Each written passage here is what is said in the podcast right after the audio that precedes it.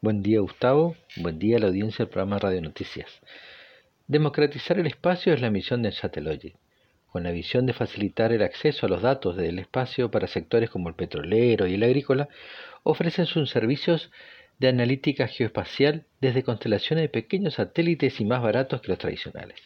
Además, la empresa anunció la conformación del Consorcio Global de Imágenes Geoespaciales, integrada por la Argentina Satellogic European Space Imaging, líder de imagen en Europa y África, IRT de Singapur, para proveer a sus clientes geoespaciales de alta resolución, mayor frecuencia y bajo costo. En lo inmediato habrá un lanzamiento de 10 nanosatélites que según se anunció será un homenaje con el nombre de 10 mujeres que fueron distinguidas en sus aportes al STEM, que significa ciencia, tecnología, ingeniería y matemática.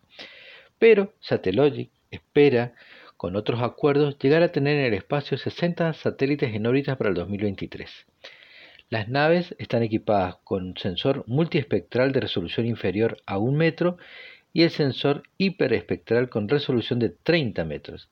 Y la constelación ofrece actualmente una frecuencia de tres visitas diarias al mismo punto. Informó para el programa Radio Noticias Pablo Germán Salazar.